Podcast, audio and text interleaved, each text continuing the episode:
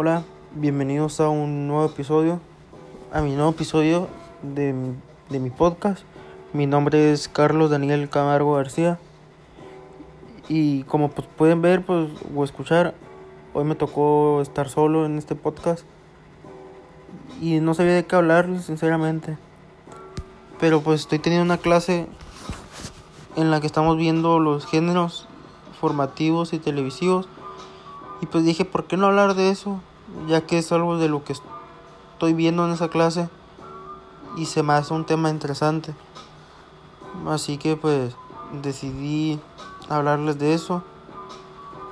Así que vamos a comenzar ya. En la, en la actualidad no existe una clara división que sirva de referente para diferenciar los programas de televisión. La adopción del término género deriva de la radio y el cine, lo que evidencia una vez más la tendencia de los métodos de retroalimentación unos de otros. Eh, el género es una etiqueta que sirve para identificar de manera rápida un programa de televisión. La mezcla de contenidos y recursos técnicos hace visible una hidratación, una hibridación, perdón, eh, de los programas. La producción televisiva supone un gran coste que hasta, hasta ahora está siendo soportado por los ingresos que tienen que tienen cierta, ciertos programas de televisión por por los anuncios publicitarios o por la publicidad que, que otorgan por la publicidad que otorgan al público y, y esa publicidad es pagada. Esto exige que se busquen formas que se busquen nuevas formas de éxito y programas que la audiencia siga fielmente. Esas fórmulas exitosas son llamados formatos. Los de de los decorados, las los presentadores, eh, los invitados, el horario,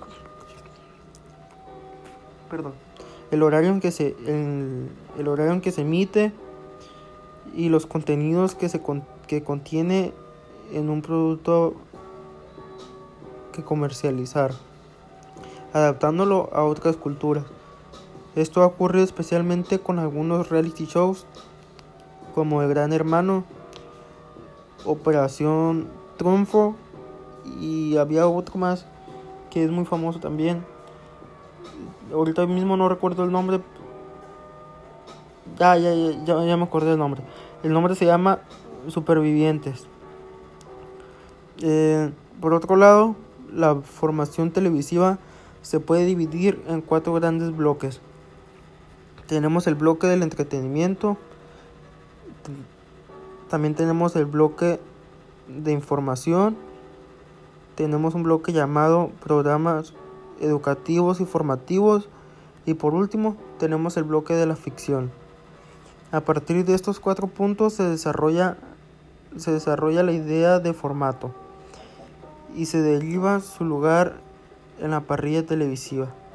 Los programas de entretenimiento ocupan un espacio importante, pero son informativos los que adoptan la posición de buque insignia, insignia eh, de, de las cadenas. La ficción ocupa un lugar privilegiado. El cine ha nutrido a la multitud de, de contenidos a lo largo de su historia pero las propias cadenas de televisión también han, han, estado presentes en la producción de films, de films pero incluso algunas de las series de estos últimos años utilizan elementos de realiz de ¿cómo se dice esta palabra? realización y presupuestos propios de de las producciones que hacen en los cines como ejemplo de ello podemos citar, citar a perdidos.